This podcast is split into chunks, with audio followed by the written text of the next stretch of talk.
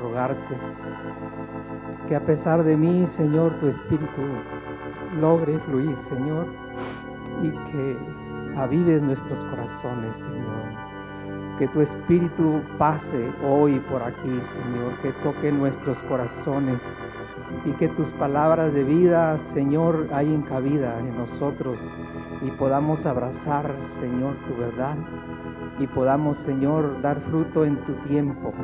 Mientras llega ese día en que tu avivamiento llegará, porque ciertamente vendrá. Mientras tanto, Señor, estos pocos tiempos que nos quedan, podamos, Señor, buscarte en el lugar bajo para poder disfrutar de tu presencia. Antes de que se sienten, hermanos, Voy a invitar a los que gusten acompañarme para leer en el Evangelio según San Juan.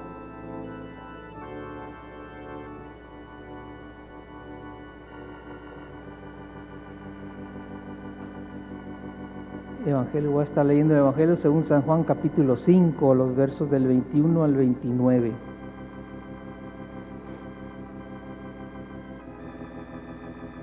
Porque como el Padre levanta a los muertos y les da vida, así también el Hijo a los que quiere da vida. Porque el Padre a nadie juzga, sino que todo el juicio ha dado, perdón, todo el juicio dio al Hijo, para que todos honren al Hijo como honran al Padre. El que no honra al Hijo, no honra al Padre que le envió. De cierto, de cierto os digo, el que oye mi palabra y cree al que me envió, tiene vida eterna y no vendrá condenación, mas ha pasado de muerte a vida. De cierto, de cierto os digo, viene la hora y ahora es cuando los muertos oirán la voz del Hijo de Dios y los que la oyeren vivirán. Porque como el Padre tiene vida en sí mismo, así también ha dado al Hijo el tener vida en sí mismo y también le dio autoridad de hacer juicio, por cuanto es el Hijo del Hombre. No os maravilléis de esto, porque vendrá hora cuando todos los que están en los sepulcros oirán su voz, y los que hicieron lo bueno saldrán a resurrección de vida, mas los que hicieron lo malo a resurrección de condenación. Pueden sentarse, hermanos.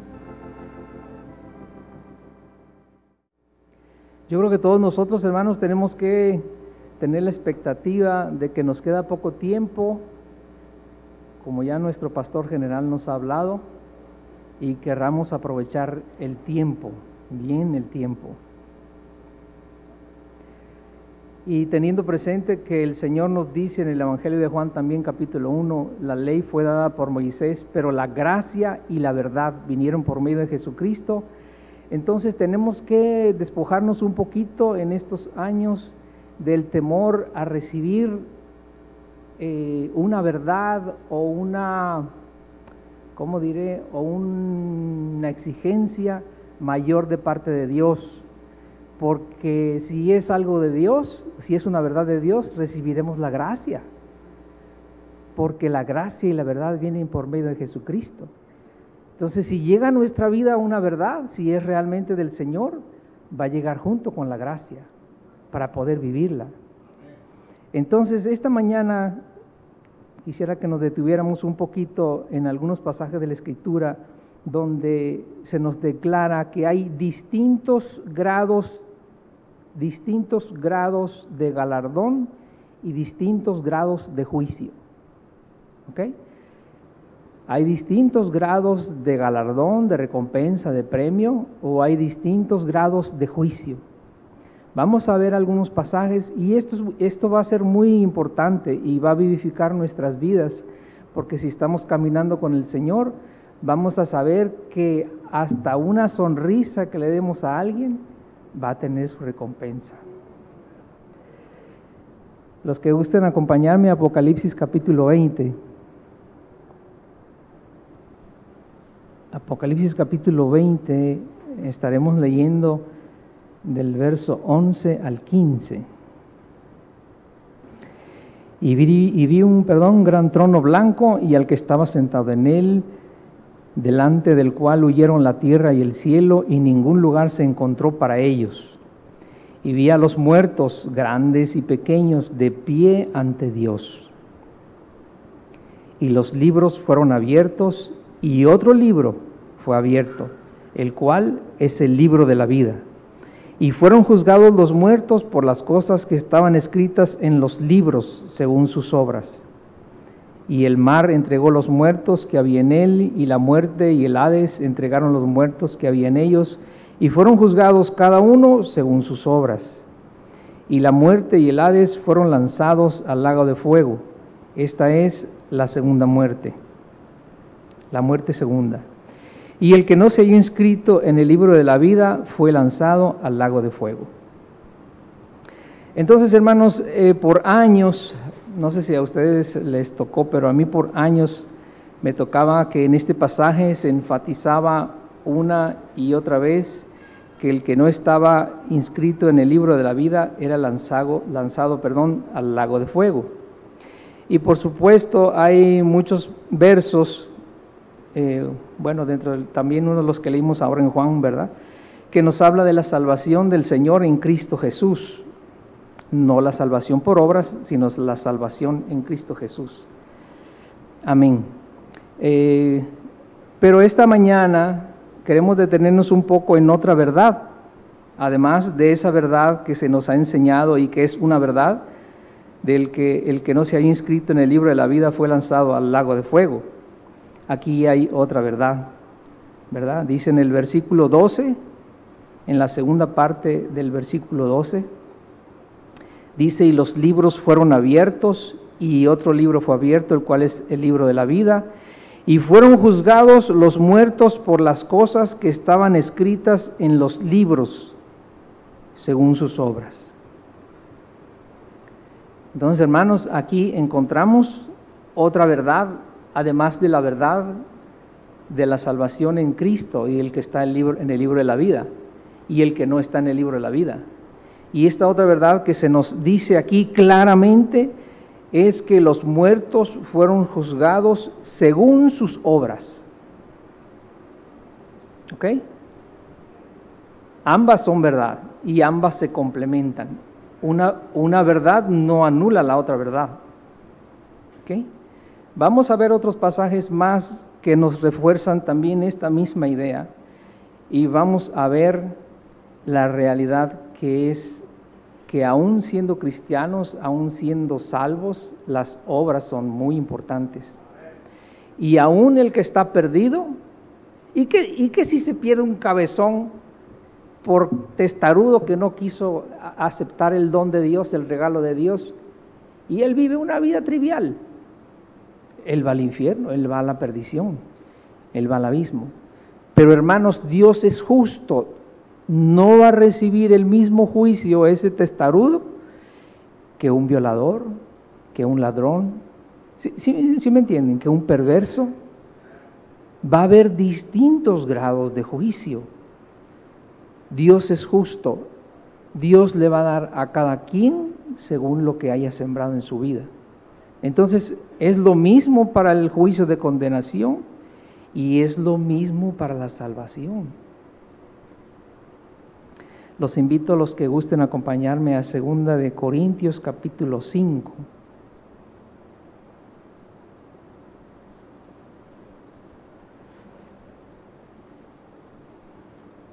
Segunda de Corintios capítulo 5 verso 10.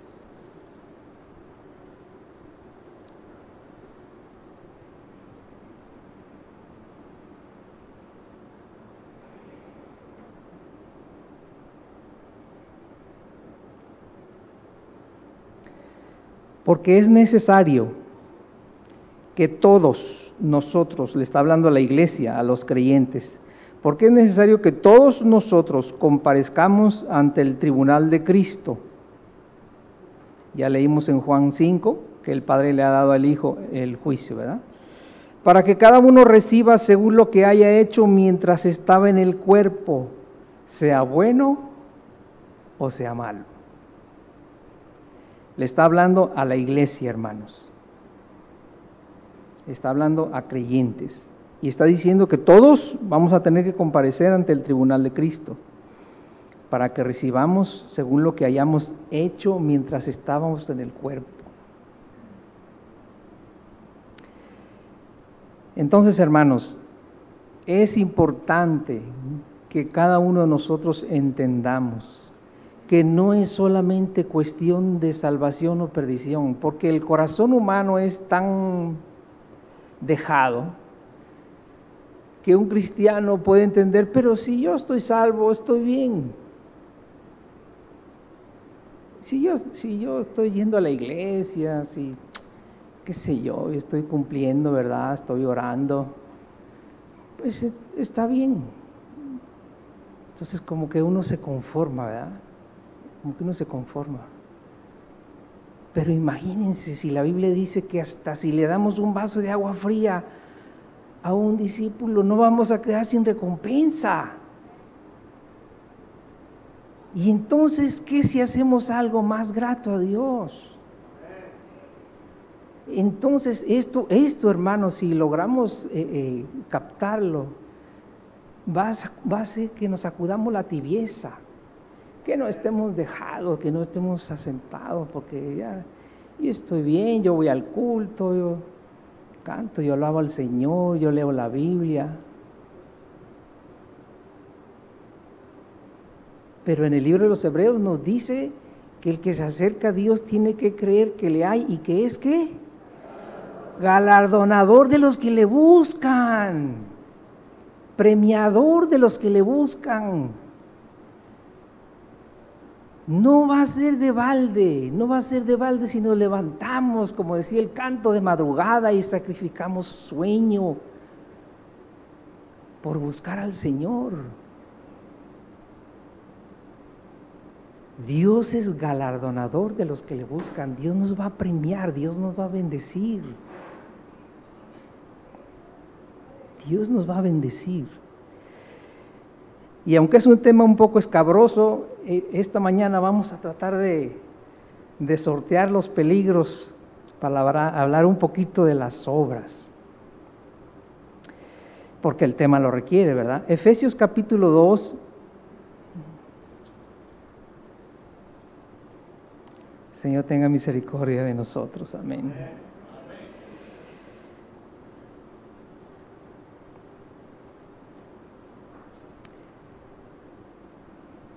Así como en el otro pasaje de Apocalipsis se enfatiza mucho el que no está inscrito en el libro de la vida será lanzado al agua de fuego, también en este pasaje de Efesios 2 se enfatiza mucho una parte y otra no. Vamos a tratar de leer los versos del 8 al 10. Porque por gracia sois salvos por medio de la fe, y esto no de vosotros, pues es don de Dios, no por obras, para que nadie se gloríe. Y aquí se quedan muchos, ¿verdad? Es una verdad. Es una verdad, pero aquí hay otra verdad. Porque somos hechura suya, creados en Cristo Jesús para buenas obras, las cuales Dios preparó de antemano para que anduviésemos en ellas. Dios preparó buenas obras para cada uno de nosotros para que anduviésemos en ellas. Y el cuerpo de Cristo es un cuerpo de muchos miembros, no todos van a predicar, no todos van a hacer lo mismo, no todos van a ser los encargados de la oración, no todos van a estar dirigiendo la alabanza, pero independientemente de eso, Dios te recreó en Cristo un, ser nuevo, un hombre nuevo, dice en las cartas, pero es hombre o mujer, porque es hombre, porque es Cristo, aunque sea mujer. Pero ese es otro tema también muy escabroso. Pero Dios nos creó en Cristo Jesús, aparte de nuestra creación adánica, Dios nos está haciendo una nueva creación. Por eso el Señor, cuando le recriminan del sábado, el sábado era el día de reposo, ¿verdad? Cuando ya Dios terminó su qué? Su creación. Pero Él les está diciendo, mi Padre trabaja todavía. Dios es, el Señor está armoniosamente hablando de lo mismo que están hablando ellos. Ellos estaban hablando de la creación en el mundo natural, pero Él estaba hablando de la creación en el mundo espiritual. Es, una, es todo un curso, ¿verdad? Es todo un curso que nos da nuestro pastor general. Es una nueva creación en Cristo. Y Dios te está a ti recreando para que entres a tomar función en las buenas obras que Él ha preparado de antemano para ti. Entonces ahora a ti te toca y a mí me toca y a todos nos toca prepararnos para ese día. Prepararnos para ese día. Para cuando el Señor nos ponga en el sitio que Él ha diseñado de antemano, en el cuerpo de Cristo. Entonces, hermanos, es cierto, somos salvos por gracia, sí, pues estamos por la fe, somos salvos por, por medio de la fe. Pero también nos dice que Dios nos está recreando para vivir, para que andemos en las buenas obras que Él preparó de antemano. Ambas son verdad. Apocalipsis capítulo 22. Los que gusten acompañarme allí.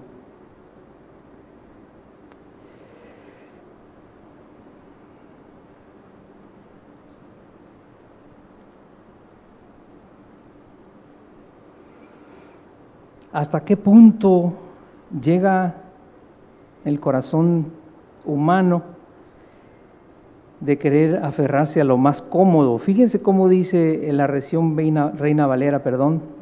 En Apocalipsis 22, 14 dice, bienaventurados los que lavan sus ropas para tener derecho al árbol de la vida y para entrar por las puertas de la ciudad. Una vez un maestro, creo que fue nuestro pastor general, pero no estoy seguro, un, maestro nos dijo que era una mala traducción. Y me puse a ver eh, en el griego original.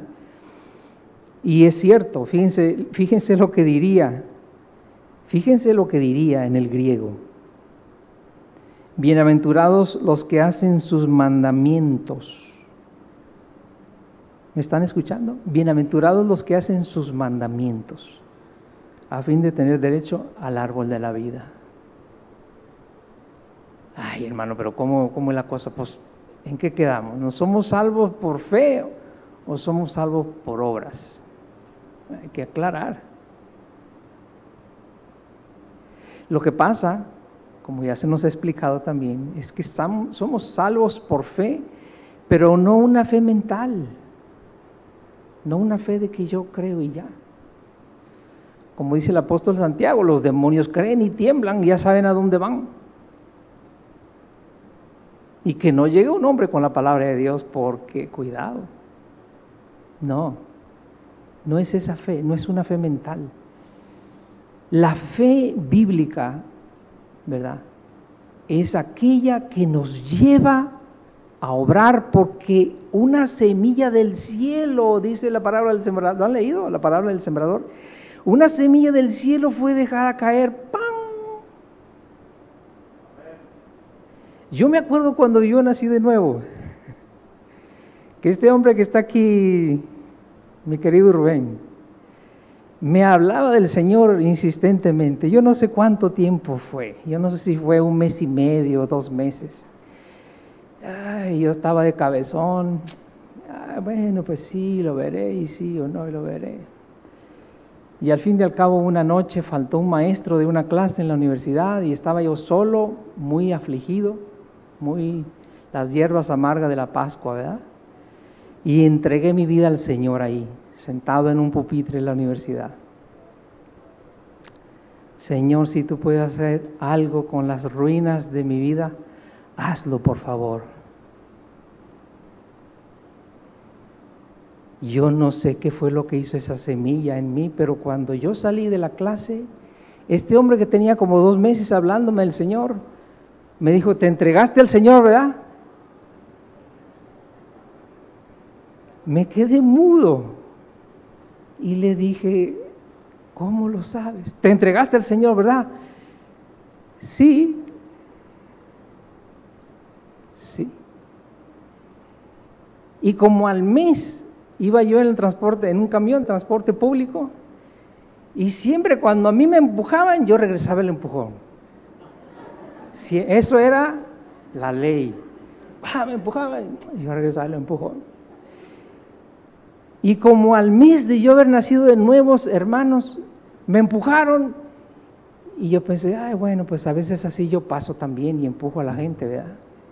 Y después que pensé yo, ¿y por qué pensé eso? Yo, en serio, hermanos, yo me dije a mí mismo, yo no soy así. Yo me dije a mí mismo, yo no soy así. ¿Qué está pasando? Y cuando me bajo del camión del transporte público y yo pensando, ¿qué está pasando? Yo no soy así. Yo hubiera regresado el empujón. ¿Qué está pasando? Y, y me quedé rumiando, ¿qué está pasando? Y me acordé, ah, ya sé lo que pasó. Nací de nuevo. Y les cuento este testimonio, hermanos, porque es importante, porque a veces hay personas en la iglesia que están convencidas del Señor, están, creen que Jesucristo es el Hijo de Dios, pero no ha habido un momento en su vida en, en el cual el Espíritu de Dios los haya tocado y se hayan rendido a Él. Porque hay que rendirse totalmente. Eso no es que sí, bueno, Señor, déjame abrirte una rendijita para que pases un poquito. No, no, no. El nuevo nacimiento es que uno se entrega a Dios. Señor, tuyo soy Jesús. Señor, tuyo soy. Siento tu espíritu que me reargulle. Señor, te entrego todo mi ser. Entonces sí, entonces sí vienen cosas, vienen obras, viene algo distinto. Viene algo distinto, hay una nueva creación en el hombre. Esa es la fe verdadera, no es una fe mental de que yo creo, de que yo creo que sí. No, no, no, no, no. Es algo que se vive, es una vida, es una vida. Y es importante, y aquí ustedes tienen un pastor que conocemos hace muchos años también, un hombre que puede encaminarles. Si, alguien que está aquí tiene dudas acerca de si ha experimentado el nuevo nacimiento, acérquese al hermano José Ordóñez. Acérquese. Vamos a ver un poquito más, hermanos. Un poquito más. Hechos capítulo 1, verso 2.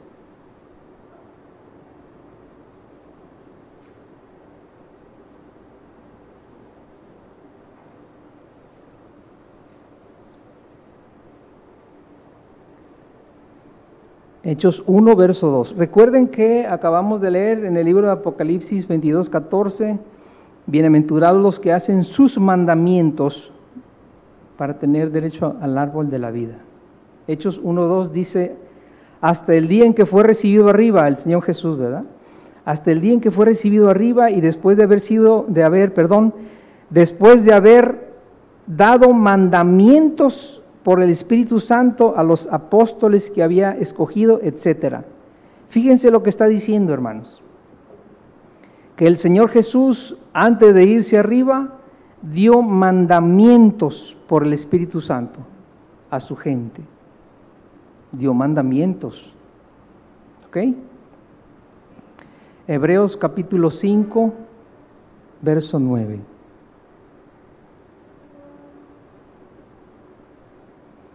Hebreos 5.9, los que gusten acompañarme.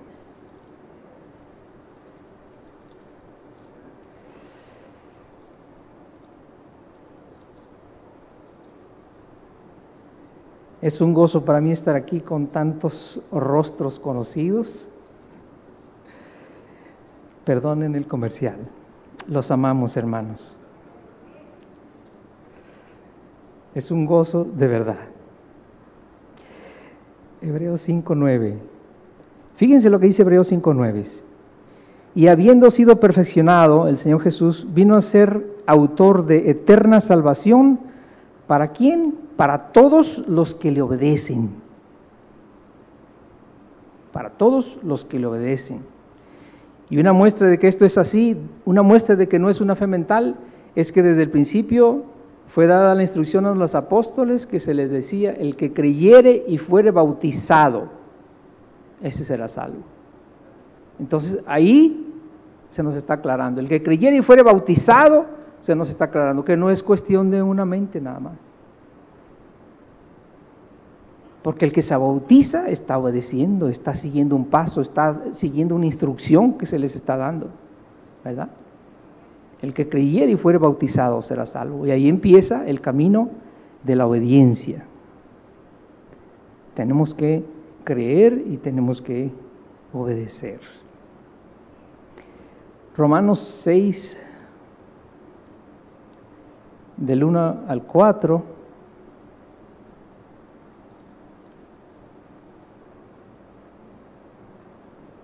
Vamos a ver solamente el verso 4 para no hacer muy largo el mensaje.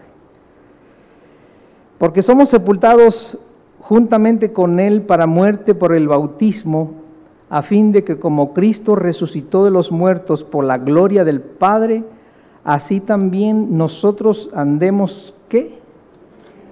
En vida nueva. En vida nueva. Es una vida, hermanos. Es una vida.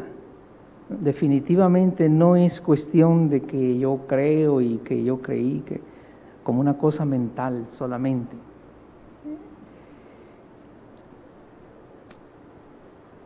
Hay una doctrina que quisiera ver así rápidamente y que está muy relacionada con esto que estamos viendo, que a mi entender salió del abismo. Fíjense lo que dice este pensamiento.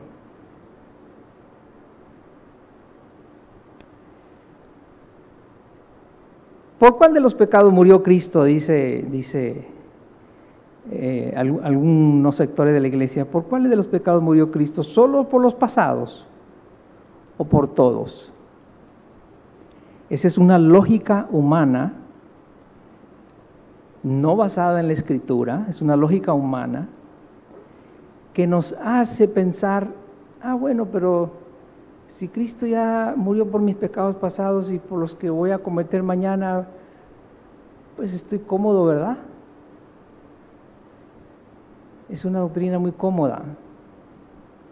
¿Por cuáles pecados murió Cristo? ¿Por, ¿Solamente por los pasados o también por los futuros? No, pues por los, por los pasados y por los futuros, hermano, pero no, no hay ni un, solo, ni un solo verso en la Biblia que diga eso. ¿Ok? Ni uno solo. Y si hay, díganmelo para yo considerarlo. No, el Señor dice que murió y que Él nos trae perdón por los pecados pasados. Ahora, fíjense lo que dice 1 Corintios 1. Eh, es una larga disertación que se la voy a dejar de tarea a los que quieren incurrir más en esto, pero 1 eh, Corintios capítulo 1, al final del 1 y el principio del capítulo 2, yo voy a entresacar solamente un par de versos para que no sea muy largo el mensaje. Pero 1 Corintios 1, fíjense lo que dice el verso 17, pues no me envió Cristo a bautizar, sino a predicar el Evangelio, no con sabiduría de palabras, para que no se haga la, la cruz de Cristo. Esto del buen mensaje del Evangelio de la Salvación no es cuestión de sabiduría de palabras, ¿ok? No con sabiduría de palabras, dice el apóstol Pablo aquí, y en el capítulo siguiente, en el capítulo 2,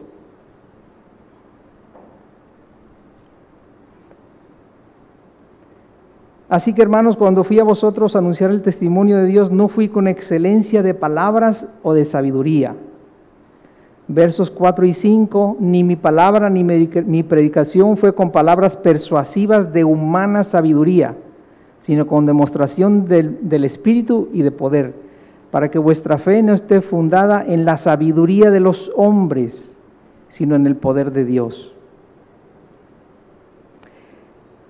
Esto de que Cristo murió por nuestros pecados presentes, pasados y futuros es sabiduría humana, es lógica humana. ¿Dónde quedaría entonces la confesión, verdad? El arrepentimiento y la confesión. Fíjense lo que dice Santiago capítulo 3.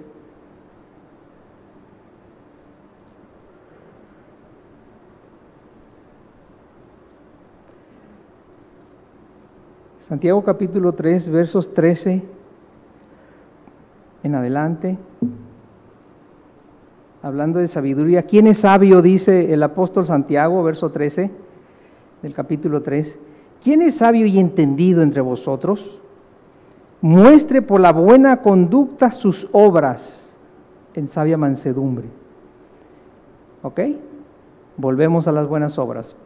Pero si tenéis celos amargos y contención en vuestro corazón, no os jactéis ni imitáis contra la verdad, porque esta sabiduría no es la que desciende de lo alto, sino terrenal, animal, diabólica.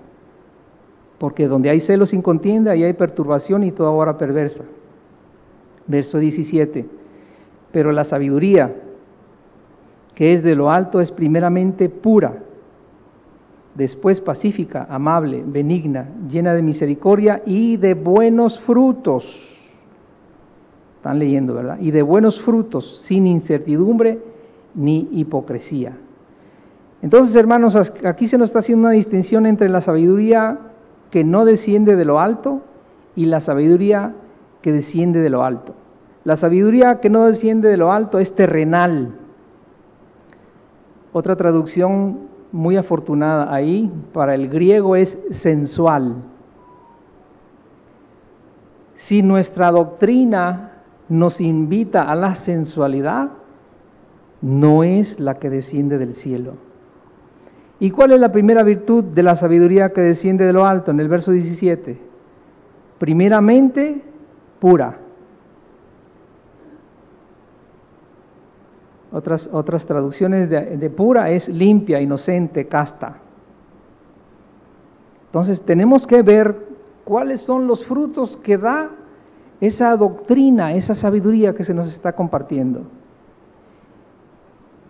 Y si es sensualidad, si es mundanalidad, no es de Dios. La sabiduría que desciende de lo alto es pura, primeramente pura. Entonces tengamos mucho cuidado, hermanos. Y si pecamos, abogado tenemos. Vamos ahí, vamos ahí, porque eso, eso sí lo dice la Biblia. Ay, que sí, que, que, ¿cómo, hermano? Pues entonces, ¿qué? Y si pecamos, si somos cristianos y pecamos, entonces, pues ahí está la escritura. Primera de Juan, los que gusten acompañarme. Primera de Juan, los últimos versos del, del 1, perdón, Primera de Juan 1 y el principio del capítulo 2.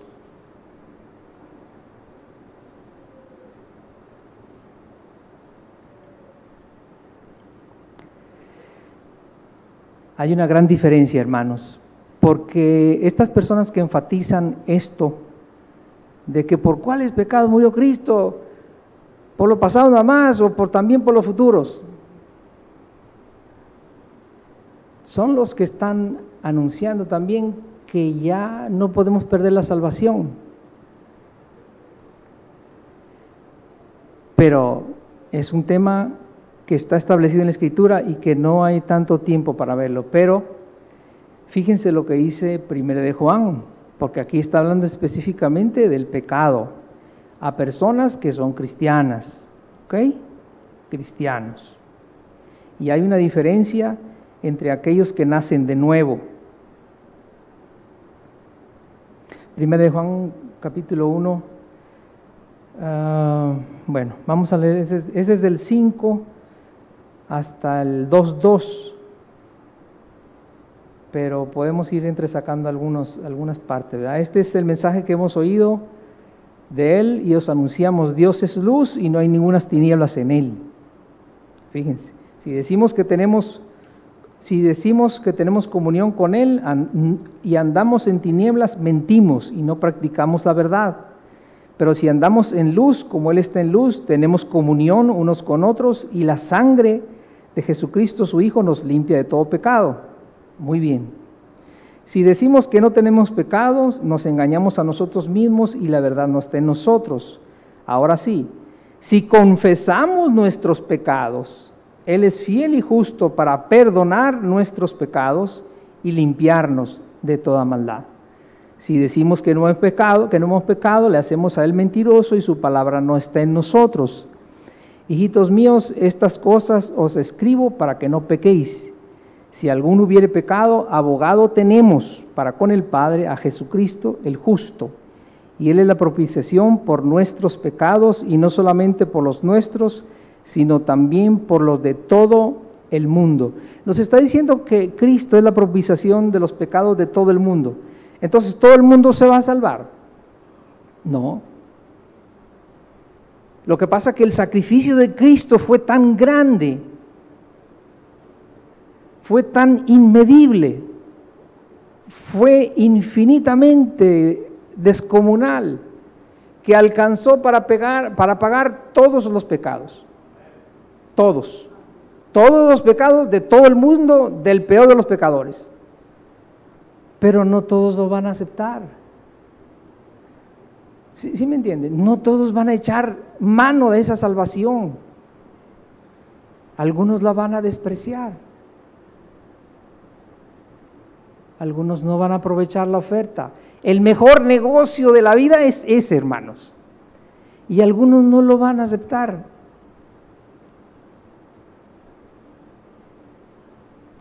Pero fíjense que está diciendo, y me saltó a la vista cuando leí este pasaje, por lo que nuestro pastor general nos ha dicho, el hermano Marvin, acerca de la lucha contra la mentira. No sé si lo han oído, yo creo que casi todos lo han oído. Y dice, pues es que si uno miente, entonces si uno regresa y uno va con la persona, le dice, ¿sabe qué? Pues mentí. Entonces es, esa confesión, ese, ese, pasar esa vergüenza, lo ayuda a uno para no ser reincidente. Entonces, hermanos, eso tiene una función bien importante. Fíjense lo que dice el Espíritu aquí a través del apóstol Juan. Hijitos míos, capítulo 2, verso 1. Hijitos míos, estas cosas os escribo para que no pequéis.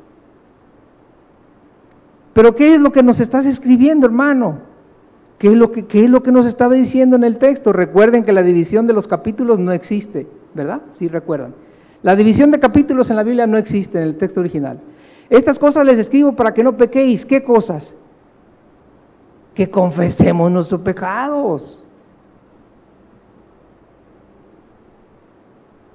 Porque qué vergüenza, hermanos. Es pasar una vergüenza llegar con el hermano José y decirle, hermano, pequé en esto, hermano, metí la pata. O como decíamos nosotros a veces, metí las cuatro. Ah, Señor. Ok, pasaste tu vergüenza. Y luego cuando, cuando vuelvas y sea reincidente, esto les escribo para que no pequéis hermano, tengo que hablar con usted, hermano. Hermanos, esto va a ser restaurado y es bueno que nos vayamos entrenando, porque el Espíritu de Dios va a venir sobre nosotros y nos va a redarguir de pecado. ¿Y qué le vamos a decir? No, pues ya Cristo murió por mis pecados presentes, pasados y futuros y por todos. No, no, no, no, no. ¿Qué dice la Biblia? ¿Qué dice la Biblia, mi hijo? si confesares tus pecados. ¿Qué estaban haciendo en el río Jordán cuando estaba Juan el Bautista? Es la unción de Elías que viene otra vez. No nos vamos a poder esconder. No nos vamos a poder esconder. La unción de Elías viene otra vez. ¿Y qué es lo que va, qué es lo que va a traer como fruto? El mismo fruto. Estaban confesando sus pecados, hermanos. Eso es lo que estaban haciendo. Y da vergüenza, sí da vergüenza, yo lo he hecho. yo lo he hecho. Da vergüenza. Y después una liberación, hermanos. Después una unción. Después el Espíritu viene sobre un, como nos decía la lectura profética esta mañana terminó la lectura diciendo que el Espíritu viene, sí, pero ¿qué decía primero? conviértanse. Con ayuno, lloro y lamento, ayunen, conviértanse. Y después viene la unción, una unción preciosa, deleitosa, que gusta, que trae gozo. No hay nada mejor que esa unción, hermano. Qué cosa tan preciosa nos cautiva el corazón.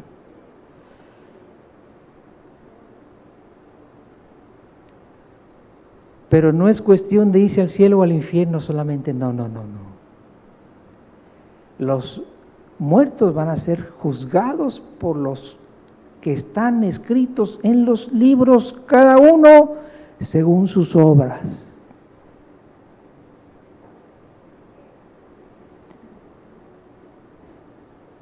Y este se salvó, Señor, se salvó, pero de panzazo se salvó. Bueno, pues denle ahí una litera por ahí, que se quede, está bien. Que disfrute de los jardines que hay aquí, de la belleza de esta nueva tierra, pero denle un catrecito ahí para que se quede. Señor, este hermano entregó su vida y, te buscaba de todo corazón. Y era un hombre que se arrepentía, o mujer, no importa, que se arrepentía. Señor, pues bendíganlo, denle un buen sitio. Hay casas hermosas aquí, hay residencias. Hermanos, muchas cosas en el cielo va a haber que todos no van a estar en el mismo sitio, lo siento. Y los que enseñan van a ser juzgados más severamente. Señor, tenga misericordia de nosotros. Hermanos, los animo a que hasta un vaso de agua fría que demos a un discípulo no va a quedar sin recompensa. Animémonos a trabajar para el Señor, a hacer lo que Dios quiere. Dios nos va a bendecir. Y si estamos luchando con alguna cosa, con algún pecado, de todo corazón rindámonos a la palabra del Señor, acerquemos a, nuestro pastor, confesemos nuestro pecado, si es lo suficientemente, ¿verdad? El Espíritu nos guíe porque no es tampoco que si es una cosa muy pequeña, tal vez no lo requiera, pero el Espíritu les va a guiar, hermanos. El Espíritu les va a guiar. Y es un gozo verles nuevamente y el Señor nos dé la gracia de caminar a la luz de su rostro.